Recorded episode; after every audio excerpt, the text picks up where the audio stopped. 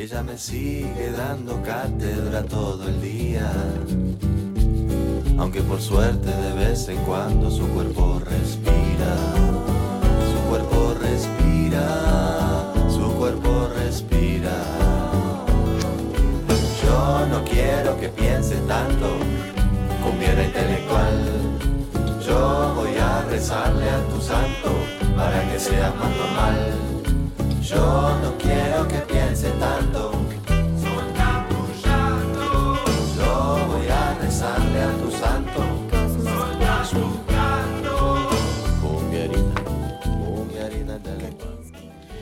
Gusto tenerles con nosotros en esta mañana. Muchas gracias. Solo de favor un retrito, un retrito en este lunes. Muchísimas gracias. Qué bueno tenerles aquí en Quien Busca Encuentra 99.3 más FM. ¿Qué escuchamos en el eje musical el día de hoy de este programa? El fantástico Kevin Johansen. Nada más y nada menos que de padres suecos, pero criado en la Argentina. Entonces vean nomás lo que salió. Qué buen resultado. Kevin Johansen en el eje musical del día de hoy y esto con lo que empezamos se llama La cumbiera intelectual. ¿Qué le pareció? ¿Qué le pareció? Pero bueno, es lunes y vamos a hablar acerca de esas noticias que nos afectan a un sinnúmero de personas. A ver, Latinoamérica, vaya situación la que estamos viviendo en la actualidad, los países que somos hermanos, que compartimos lengua, que compartimos costumbres, que compartimos mucho de la parte cultural. Y sin duda es muy importante que podamos aprender que no solamente ellos nos aprenden, porque normalmente nos imaginamos que México es como el hermano mayor, porque está al lado de los Estados Unidos, ¿no? Tan lejos y tan cerca de ellos, de estos países latinoamericanos con los que compartimos continente, y entonces de repente como que nos da un aire de superioridad, pero también es muy importante podernos imaginar que vayamos conectando con todo eso que América Latina tiene para nosotros como mexicanos, sobre todo en materia de gestión pública y política. ¿Qué le podemos aprender a Latinoamérica en estos instantes? Para ello hemos invitado al doctor Mario Torrico, profesor investigador de la Facultad Latinoamericana de Ciencias Sociales con su sede en México. Qué gusto, doctor, qué gusto tenerte con nosotros en Quien Busca Encuentra. Gracias por aceptar. Buenos días, Eva María. Muchas gracias por la invitación. Un saludo a toda la audiencia. ¿Qué es lo que podemos aprender de Latinoamérica, de nuestros países con los que compartimos, como ya lo decía, lengua, cultura y muchísimas otras cosas, en estos momentos desde la perspectiva mexicana, doctor Mario Torrico? Bueno, eh, América Latina es muy heterogénea y una, normalmente hacemos una imagen de que, de que es una región homogénea y no lo es. En este momento Sudamérica, por ejemplo, ya está más vinculada económicamente con China. Desde hace 20 años China irrumpió en Sudamérica con su demanda de materias primas y Estados Unidos dejó de ser el principal socio comercial de los países sudamericanos. Entonces, en este momento, en América Latina hay dos bloques, digamos, Centroamérica y México muy vinculado con Estados Unidos y Sudamérica ya muy vinculado con China. Eso le permitió a Sudamérica crecer a tasas eh, altas, eh, sobre todo la década pasada, y que incluso la gran crisis financiera del 2008-2009 no la, no la afecte, y a México le afectó profundamente. Entonces, una, una primera, digamos, lección es no poner todos los huevos en una sola canasta. ¿Qué significa esto? México al estar tan vinculado con Estados Unidos, más del 80% de las exportaciones mexicanas van a Estados Unidos, pues está también muy sometido a los vaivenes de la economía este, norteamericana. Y, bueno, una lección no solo de Sudamérica, sino de, en general de la, de la economía es diversificar tus exportaciones y diversificar tus socios comerciales.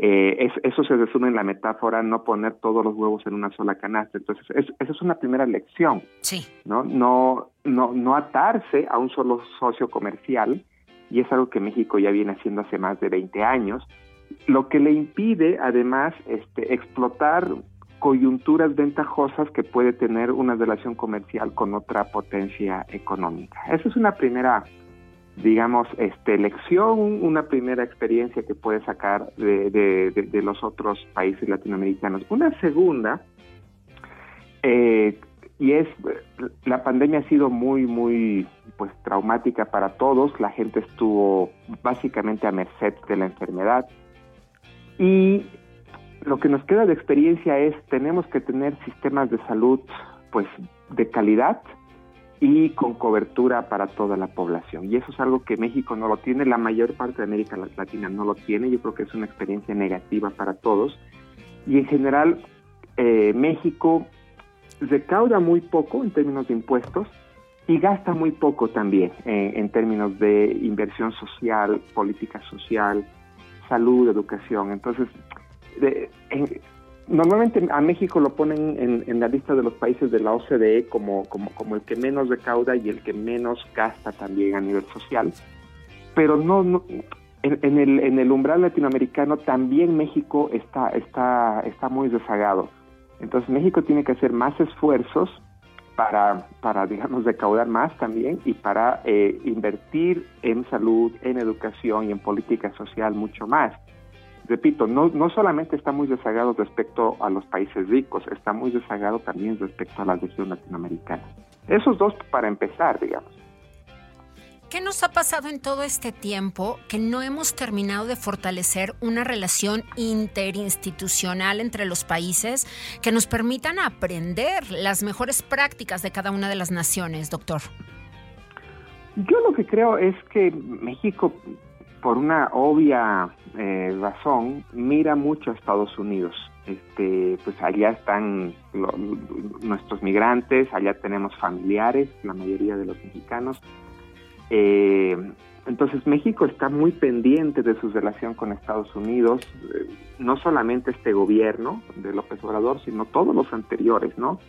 La agenda con Estados Unidos suele ser la más importante, lo que lo que diga el embajador de Estados Unidos suele ser muy importante. Mandamos a, Estados Unidos a un embajador que tenga, digamos, muchos requisitos eh, diplomáticos y políticos importantes. Es decir, la relación con Estados Unidos es la que más le interesa a México y México cada vez mira menos hacia el sur, ¿no? Este, yo suelo decir hasta, hasta en tono de broma que México ya no va al, resto de, América Latina ni siquiera a jugar fútbol, este, porque dejó de jugar la Copa América, dejó de jugar la Copa Libertadores y básicamente ya todo lo hace, inclusive sus partidos amistosos de la selección mexicana son en Estados Unidos. Claro.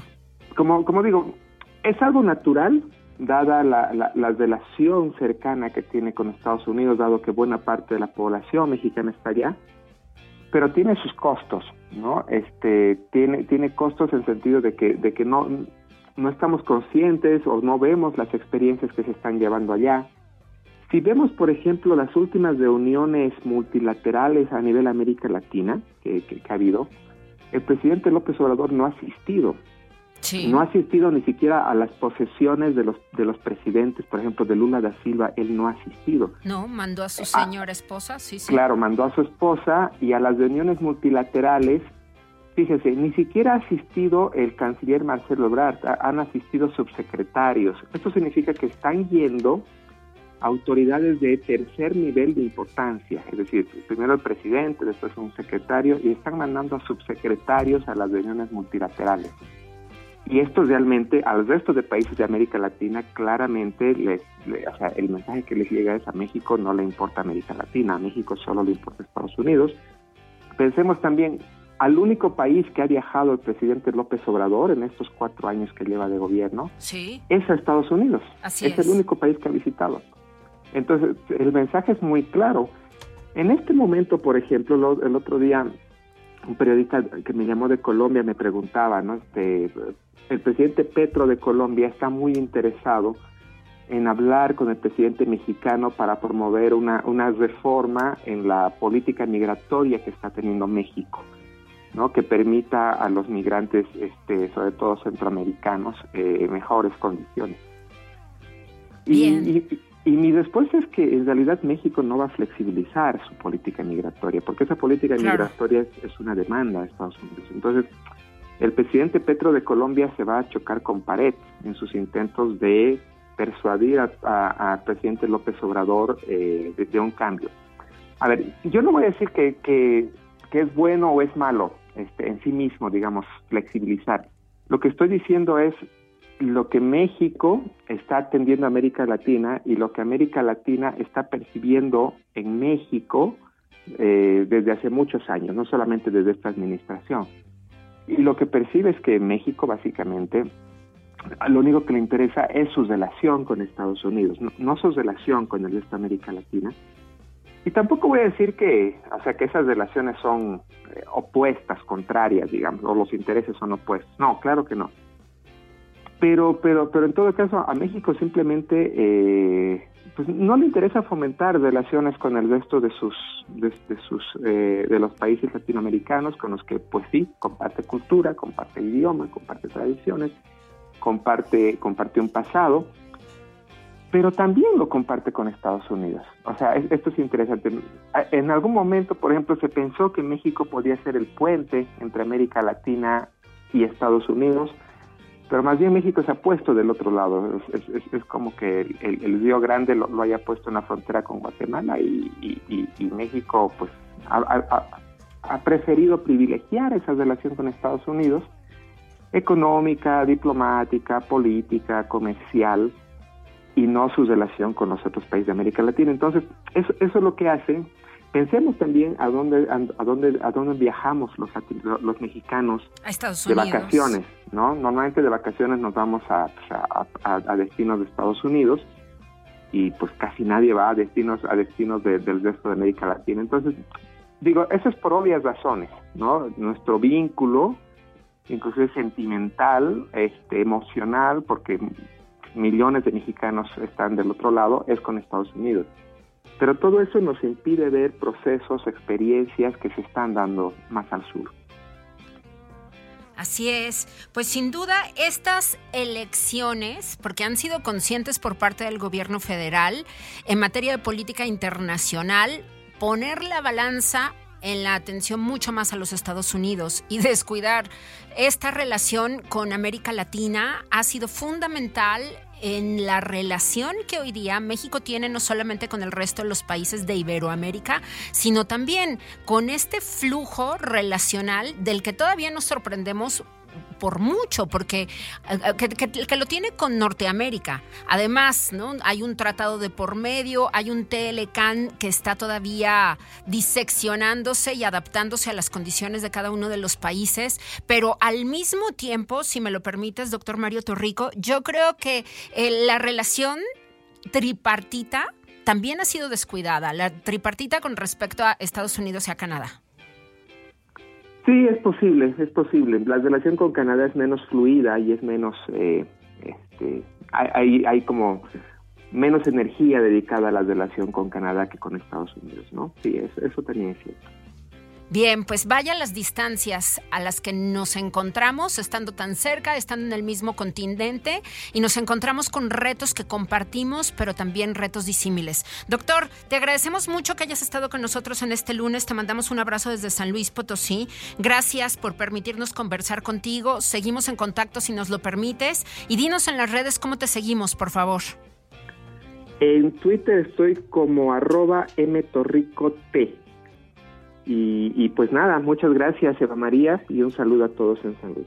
Muchísimas gracias a ti, el doctor Mario Torrico, profesor investigador de la Facultad Latinoamericana de Ciencias Sociales C México, ayudándonos a comenzar esta semana con el análisis de las relaciones entre México y el resto de los países del continente. Yo voy a hacer una pausa y regreso con más. Esto es quien busca encuentra. Son las 10 con 23. Usted no se vaya.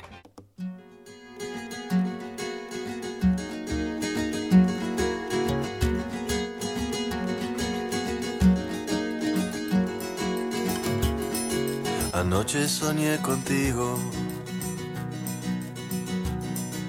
y no estaba durmiendo. Todo lo contrario, estaba bien despierto. Soñé que no hacía falta hacer ningún esfuerzo para que te entregara yo estaba inmerso. Qué lindo que soñar, soñar no cuesta nada, soñar y nada más. con los ojos abiertos. Es lindo que soñar y no te cuesta nada más que tiempo.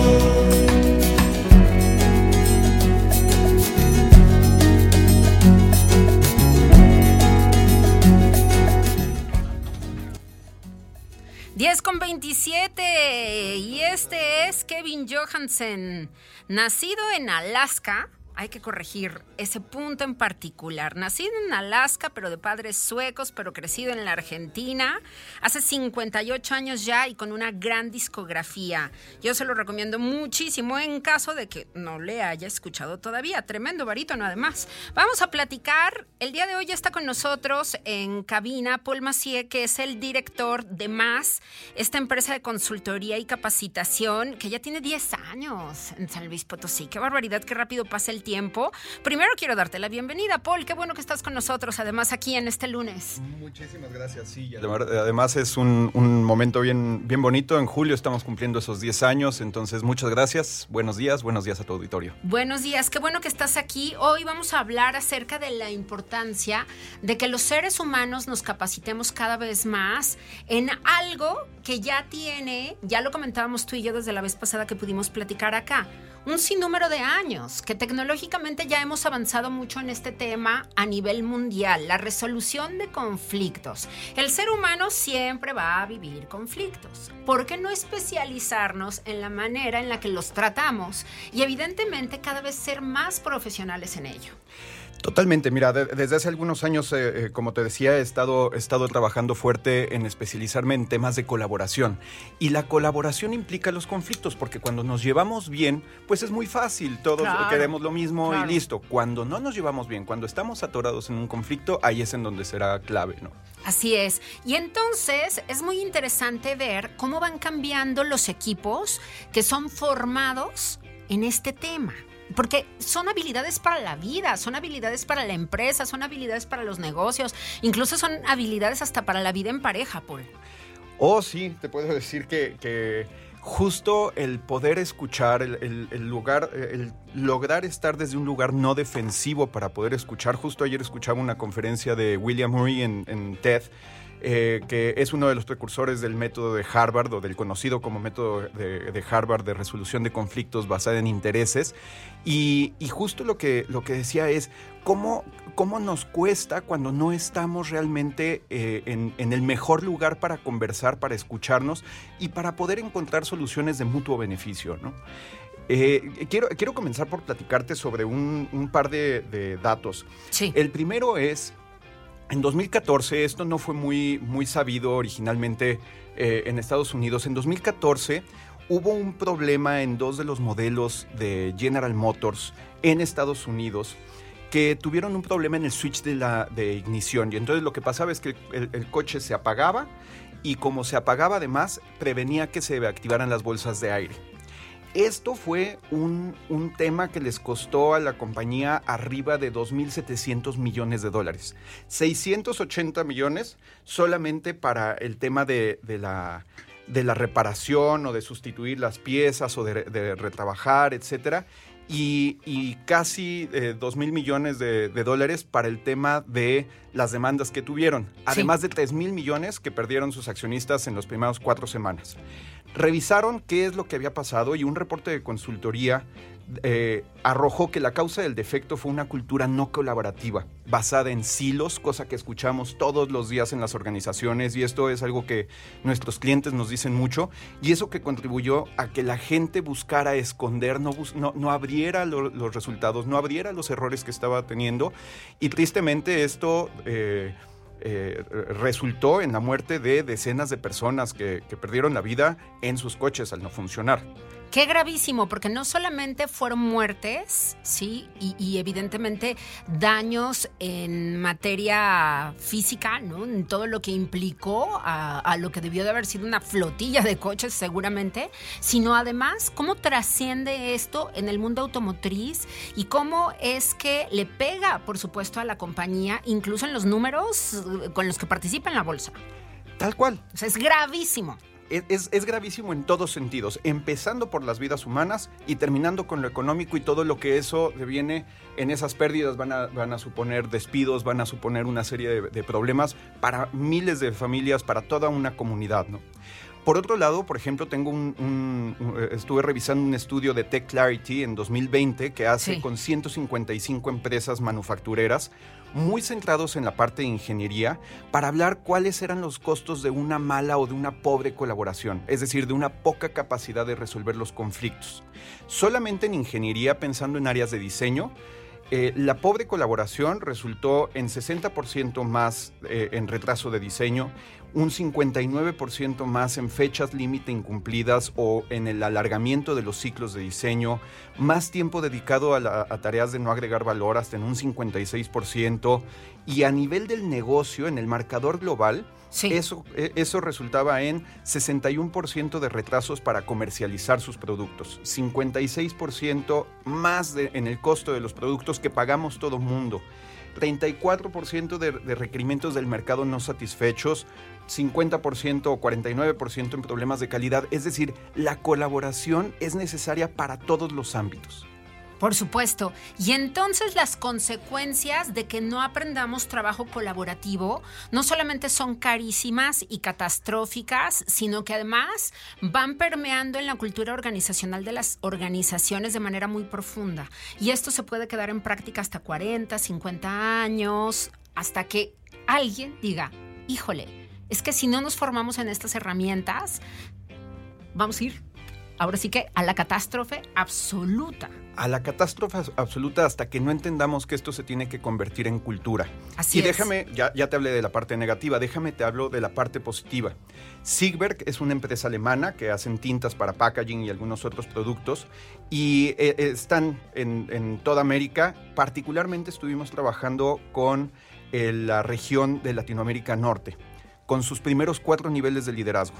Al cierre de 2022, lo que reportó la organización después de estar trabajando mucho en su cultura colaborativa y, otras iniciativas que, se montaban sobre esto, lo que reportaba la organización fue un 17% de incremento en sus ventas sin, sin aumentar en un solo peso su presupuesto dedicado para esto mejoraron significativísimamente la encuesta de engagement de empleados con todos los costos asociados que, tiene y todos los beneficios que tiene la retención del talento y lograron números récord para sus plantas en Guatemala y en Colombia con quien también trabajamos. Es decir, la, trabajar en estos elementos, generar una cultura de colaboración, va a tener un impacto muy positivo. Eh, hace un par de programas te hablaba sobre un estudio que presentaba Cotter y Hesketh que hicieron un estudio longitudinal y los, los resultados que tenían incluso en el costo de sus acciones, en el ingreso neto, en el crecimiento de la organización,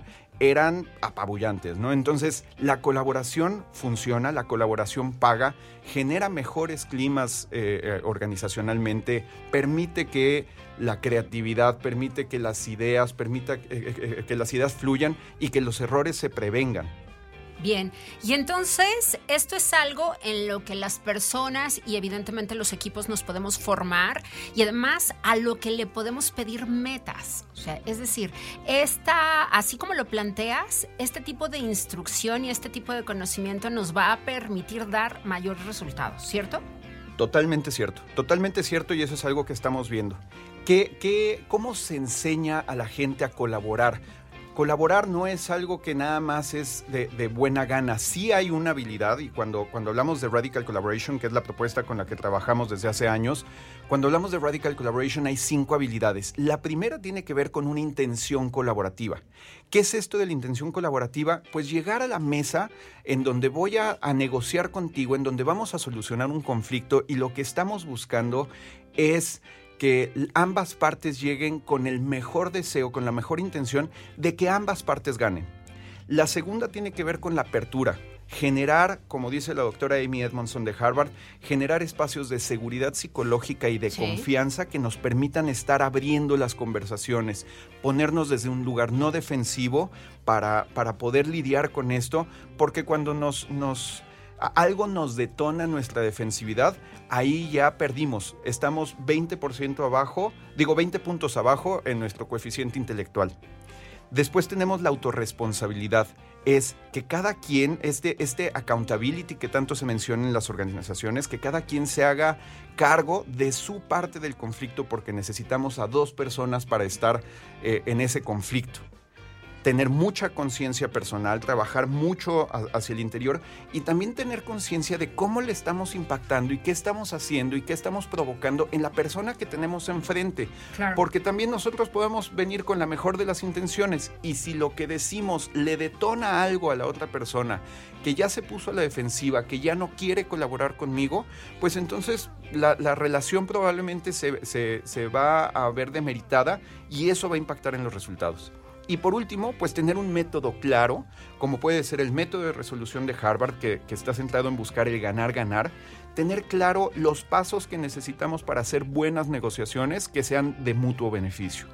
Bien, y entonces también resulta fundamental que le demos seguimiento a este tipo de aplicaciones, porque si no, bueno, pues, se puede quedar en un curso, se puede quedar en una llamarada de petate, como le decimos muchos a algunas de las situaciones que se viven en la empresa y que no tienen resonancia transgeneracional. ¿Cómo poder hacer para que trascienda justamente el momento de la empresa hoy día y se convierta en una dinámica permanente, Paul? Justo para hacer cultura, algo que, que buscamos hacer mucho es que no se quede en, un curso, sino es vamos a continuar hablando de esto, vamos a generar una serie de estrategias que desde la comunicación organizacional, desde la capacitación formal, desde estar en las reuniones, desde estar trabajando constantemente con el tema. Entonces, cuando nosotros trabajamos con nuestros clientes y los, los casos más exitosos que tenemos con nuestros clientes, es justo cuando las empresas dan el seguimiento y entonces no es un entrenamiento de tres días, sino es nos vemos un mes y medio después, nos vemos tres meses después,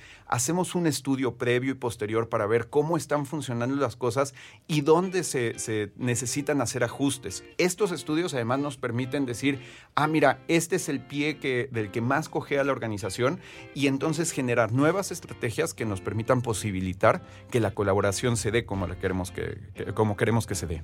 Bien, pues sin duda es todo un método que hay que seguir, que hay que implementar, que no hay que soltar y que va a dar muchísimos resultados. Tú nos trajiste los datos y eso deja ver justamente, ¿no? Cómo vale la pena invertir en la capacitación de los empleados, de la fuerza laboral completa y podernos conectar con otras maneras de pensamiento, porque ya como hemos venido pensando, todo mundo, ¿no? Y queremos mejores resultados en 2023, pues hay que hacer cosas diferentes también para que puedan funcionar y que realmente podamos alcanzar esas metas que estamos esperando, porque es un año retador, es un año en el que queremos más y hay que hacer cosas diferentes para obtener resultados distintos. Así que esto es una muy buena posibilidad, formarnos, ¿sí? En, en una dinámica de nuevo, ¿cómo se llama el concepto? Es Radical Collaboration. Radical Collaboration, es decir, una colaboración radical, o sea, una manera de pensar muy distinta que nos permita poder interactuar entre nosotros con grandes resultados. Muchas gracias por estar con nosotros en esta mañana, acercándonos a esta sabiduría y, por supuesto,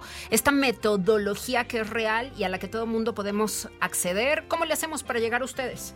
Claro que sí. Nuestra, eh, nos pueden encontrar en consultoriamas.com, nos pueden seguir en nuestras redes sociales, estamos en LinkedIn, estamos en Instagram, estamos en Facebook, estamos en Pinterest y, queremos abrir conversaciones, que, queremos colaborar y queremos generar un mundo más colaborativo. Entonces ahí nos encuentran con todo gusto. Bien, muchísimas gracias por estar con nosotros. Saludos a todas las personas que están en Instagram en esta transmisión que estamos haciendo el día de hoy para que vean lo que ocurre aquí en la cabina, ¿no? La conversación aquí tenemos enfrente a Paul. Muchas gracias por todos los saludos, gracias por su cariño. Gracias, Paul. Seguimos en contacto. Igualmente, muchísimas gracias. Muchas gracias. Paul Maceo Orbizu de Consultoría Más con nosotros en esta mañana. Qué importante es que pensemos bien, ¿no? Que sepamos guiar justamente nuestra estrategia de pensamiento hacia buenos puertos, ¿no? Que lo podemos dejar así nada más, pero la verdad es que, híjole, pues como hemos venido pensando desde hace mucho, no necesariamente es lo mejor. Vamos a hacer una pausa. Esto es quien busca encuentra, ¿sí? Regresamos con más música de Kevin Johansen en esta mañana, claro que sí, y más conversaciones pertinentes. Usted no se vaya. Escuchas a Eva María Camacho en Quien Busca, Encuentra. Regresamos.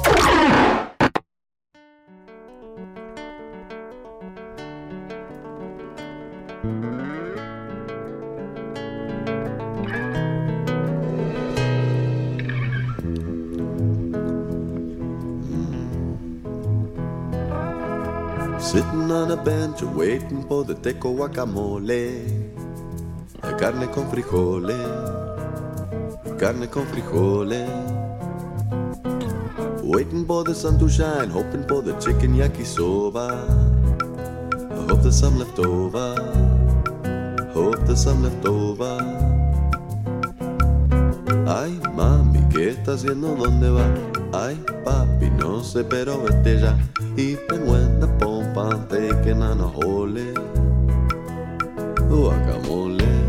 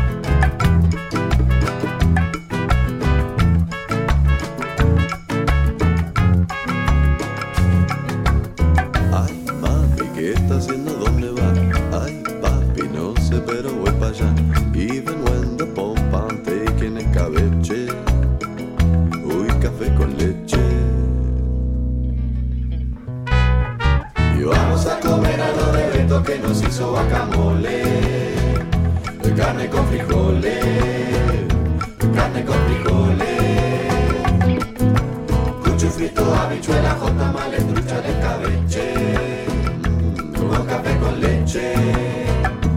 Con café con leche. Chimichurri, sucunduco, chicken, dengue, cara, guatatuba. Y una capiruba. Y una capiruba. Un poquito de manteca, cuatro cucharadas de milanesa. Queso con frambuesa.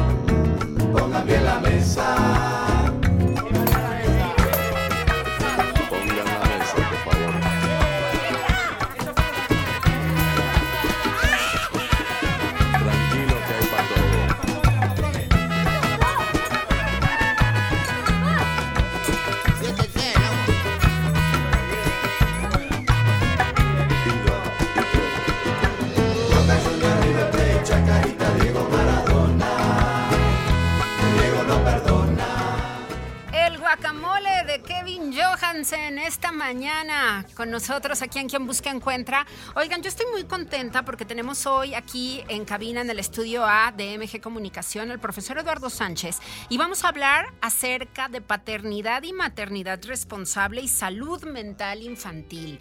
¿Cómo depende tanto de madres y padres de familia que nuestras hijas e hijos y bueno, en su caso de tutores, profesorado, además la salud mental de quienes van a formar parte de nuestras filas laborales, de quienes van a terminar, pues siendo las próximas generaciones. Así que, profesor, gracias por venir el día de hoy para que hablemos acerca de esta importancia de estos temas. Muchas gracias a ti por invitarme, por este, darme este espacio. Y sí, es, si no importante, muy importante la salud mental y la paternidad responsable con amor y con respeto a los hijos. Siempre me gusta eh, mencionar, iniciar con una frase que dice, es un proverbio africano, el niño que no fue abrazado en su infancia por su tribu, Ah, claro. de adulto quemará su aldea. Así es. Y esto Lo tiene- vemos Sí. justo, perdón por la interrupción, pero en los Estados Unidos con estas matanzas, revisamos los perfiles después de cada uno de los operadores de estas matanzas históricas en Columbine, en donde usted quiera. ¿Sí? Y nos damos cuenta que fueron niños maltratados, malqueridos, que desafortunadamente fueron descuidados por el Estado, por la familia. Es Sí. completamente cierto eso que tú dices. Ciertamente, eh, y abonas con ese comentario algo muy importante. Y no solamente en Estados Unidos. Hace unas semanas en Veracruz, un niño de 10 años eh, frustrado porque su compañerito le había ganado en las maquinitas. Claro. Fue, tomó una pistola y asesinó a- al niño de 11 años. Pero eso, bueno, y muchos más en México. Ese es el resultado y, y- y debemos verlo, de una violencia normalizada. Entonces, cuando hablamos de paternidad o de salud mental, eh, hablamos de algo que va de la mano. Si queremos reducir índices de violencia en México y en el mundo, tenemos que ir a los buenos tratos con respeto, porque un niño bien tratado, un niño amoroso, un niño bien eh, educado, digamos, bien criado, y con eso me refiero a, a cero golpes, a cero maltrato, a cero gritos, cero descalificación, va a abonar a un adulto funcional en México. Eh, Y, pero tenemos la creencia de lo opuesto, profesor. Sí. Niño al que no regaña, niño al que no se le da un chanclazo, Sí. niño que no se educa. Sí, y hasta hay memes, ¿no? O sea, de la la chancla, chancla, del cinturón. sí, sí, eh, sí. Y frases que se han normalizado como la letra con sangre entra, Exacto. los niños no lloran. Una eh, nalgada no le hace daño a nadie. Más A ver, vale una ver. nalgada al tiempo, ¿no? Dice Sí. la gente para que ese niño está mal criado porque grita y hace berrinche. Y realmente es lo opuesto. Es lo opuesto. Eh, eh, en México, y digo en México porque ocupamos, Eva, el segundo lugar a nivel mundial según la UNICEF en maltrato infantil, en El violencia. segundo lugar a nivel mundial. El segundo lugar. El primer lugar, lamentable, en abuso sexual infantil. Y todo esto... México es el primer, El lugar primer en abuso sexual infantil a nivel es, mundial. A nivel mundial. Son datos de, de la UNICEF y son datos duros y tristes. Pero bueno, hoy creo que estamos a tiempo para hacer realidad primero derecho de los niños, niñas y adolescentes en el artículo 105. Se marca como ley que no se puede educar al niño con ningún tipo de maltrato. Sí. Háblese de castigo físico, descalificativo, burla y lo que sea. Ya tenemos esa parte, digamos, eh, pública, como política. Pero ahora nos toca a los papás y a las mamás hacer realidad esta ley. Y, y por qué a nosotros? Y en específico, hoy quisiera hablar del papá. Nosotros como padres tenemos una deuda histórica con nuestros hijos a veces por lo que tú quieras, porque si la mamá, que si se separaron, que si en México el matriarcado, lo que quieras, que es un punto que hoy no voy a hablar, pero los padres, hombres, tenemos una deuda histórica con nuestros hijos. Es tiempo de abrigarles su infancia. Hay una frase que dice, abrígales la infancia para que no tengan frío el resto de sus vidas. Y y todo este tema de la paternidad tiene que ver con la cercanía, con estar al lado del hijo. Hoy en día los padres trabajan los dos. El padre en aras de darle a, los hijos o a su hijo o hija una mejor vida de la que él tuvo, se olvida de estar presente. Y, y yo le llamo la magia de estar. Producir buenos recuerdos en el niño. No solamente es comprarle el carrito de última generación de, de los Transformers. No, es jugar con ese carrito con el niño. No se trata de un regalo caro, no se, se, trata de tiempo. Yo soy un papá de una niña hermosa a la que amo con todo mi corazón y que el primer año sufrí, sufrí la separación con su mamá y, y sufrí cómo educarla. No sabía porque yo soy hijo de los malos tratos. Yo fui violentado, fui golpeado, fui descalificado y yo obviamente tendemos a replicar. Claro. No hay otra manera ¿eh? de, de, educar a los niños sino de lo que aprendimos claro. o reaprender. Así es. Y me tocó eso. Y qué bueno que te tocó además tener la conciencia y que hoy día te has vuelto un comunicante de esto que puede ser distinto, profesor. Cuéntanos y presúmenos, por favor, y además invítanos a sí. todo lo que tú estás haciendo para que podamos aprender a ser mejores padres o por lo menos padres sí. y madres en mayor conciencia, que eso ya nos da muchísima ventaja. Exactamente, y lo has dicho bien, padres con mayor conciencia en la manera y forma de educar. Abriguémosle la infancia, es todo un proyecto que tiene que ver con crianza y educación. Este próximo sábado estaremos teniendo una pequeña charla, conferencia para papás hombres. Y lo remarco porque cuando pongo papás, luego pensamos que papá y mamá. Papás hombres que quieran junto conmigo compartir experiencias de crianza. Algunos tips que me han funcionado a mí como papá y que puedo dar fe y testimonio de que les pueden ayudar a ellos. O a lo mejor también ellos me pueden compartir a mí.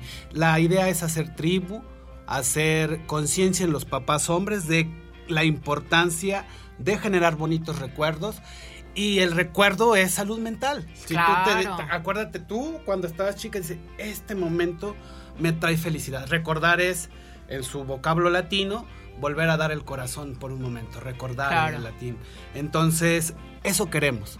Eh, eh, y tendremos otros, eh, otras pláticas en algunos colegios, con algunas mamás, etcétera. Pero bueno, estamos este sábado 4 de febrero en punto de las 11 en las instalaciones de Canaco para poder compartir esta bonita experiencia de criar a hijos más sanos y respetados. ¿Y de a cómo? ¿Cuánto cuesta la entrada? Bueno, mira, la entrada cuesta 300 pesos, pero a todos aquellos que se comuniquen a tu programa les vamos a regalar 5 entradas. Bien. A cinco papás que quieran ir, que se comuniquen contigo y que te cuenten cuál es su experiencia, por qué quieren ir y qué desean en su crianza con sus hijos. ¿50%? 50%. Perfecto, ahí están. Apúntense ya. Profesor, vuelve pronto. Se nos acaba el tiempo. En, en radio siempre fluye Sí. de manera muy, muy rápida. Pero yo sí quisiera que tú volvieras. Yo creo que podemos aprender muchísimo de ti, sin duda. Y poder todavía conectarnos más, insisto, con esta conciencia y sobre todo con esta reflexión que tú ya estás haciendo. Entonces, Gracias. si me lo permites, platicamos pronto de nuevo acá. Y ojalá que el taller de este sábado sea muy exitoso, que vaya muchísima gente. Gracias. Muchos papás que se den la oportunidad justamente de criar cada vez mejor. Esto que tú dices tiene todo un método y qué bueno que lo vas a compartir. Así que, profesor Eduardo Sánchez, quienes quieran más información, ¿a dónde pueden acercarse? a nuestra página de Facebook en Abrígale su infancia o al 44 45 74 44 97. Un Perfecto. WhatsApp y estamos ahí a sus órdenes. Y muchas gracias por este espacio y, y espero estar pronto aquí contigo nuevamente. Vuelve pronto, por favor, el profesor Eduardo Sánchez invitando hoy específicamente a los papás a que tomen este curso de paternidad responsable. Van a aprender muchísimo y sobre todo Así van a compartir y van a poder aprender también los unos de los otros. Así que aprovechen, vayan en Canaco este sábado, 300 pesos, pero si usted dice que lo escuchó acá, mitad de precio. Claro ya sí. está. Muchísimas gracias. Gracias al profesor Eduardo Sánchez. Gracias a todas las personas que hacen posible este programa en MG Comunicación. En particular a Alejandra Ramírez, nuestra productora, y a Cristian Rodríguez, que está en los controles. Y nos despedimos con No voy a ser yo. ¿Les parece? Kevin Johansen. Ya, yo ya voy con- eh, eh, convenciendo a Cristian de que Kevin Johansen sea parte de sus playlists, ¿no? Poco a poco aquí tratamos de influir para que deje otros malos momentos que ha tenido en la vida. Ya sabe usted, así pasan las cosas. Lunes 30 de enero, tengamos una gran semana, pásenla muy bien, se acerca este fin de mes y mañana cumplimos un año, ¿no? No están ni, ni ustedes para saberlo ni yo para decirlo, pero mañana cumplimos un año. Qué rápido ha sido este tiempo sensacional. Así que bueno, ya veremos cómo festejaremos. Seguro, seguro que sí. Vale, se los dejamos aquí. No voy a ser yo, Kevin Johansen, en el eje musical de esta mañana. Gracias por tanto. Pásenla muy bien, estupenda tarde. de Brasil.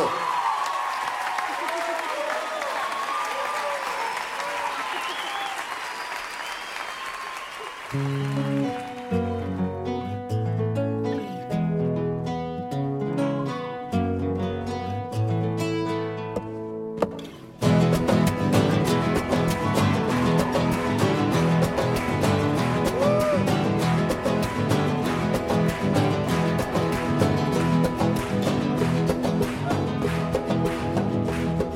se quede sin dar el paso.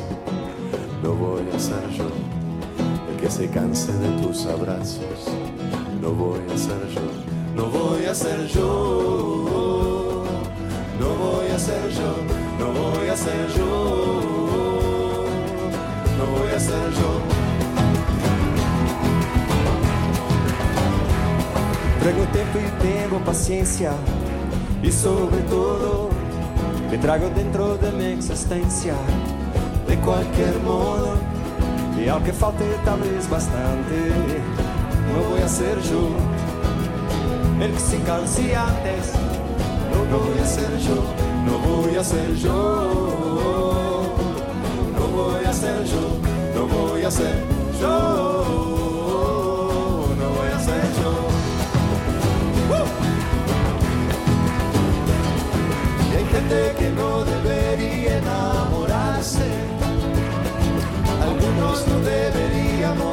así. Yo no veo otra salida, no quiero pasar la vida sin que la vida pase a través de mí. Y aunque me pierda completamente, no voy a ser yo el que se esconda de lo que siente. No voy a ser yo, no voy a pisar el freno. No voy a ser yo el que se ande con más o menos. No voy a ser yo, no voy a ser yo. No voy a ser yo, no voy a ser yo. No voy a ser yo. Hay gente que no debería involucrarse con cosas que luego no puede manejar. Yo no veo otra salida, no quiero pasar la vida pisando esa piedra y volteándola a pesar.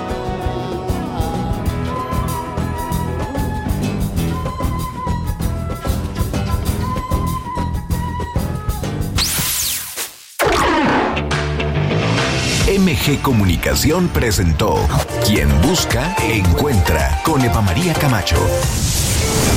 Buenas ideas para vivir mejor. Dilemas de pareja y de la soltería. Soluciones tecnológicas para la vida cotidiana. Arte y cultura. Música, literatura. Mundo de las experiencias únicas.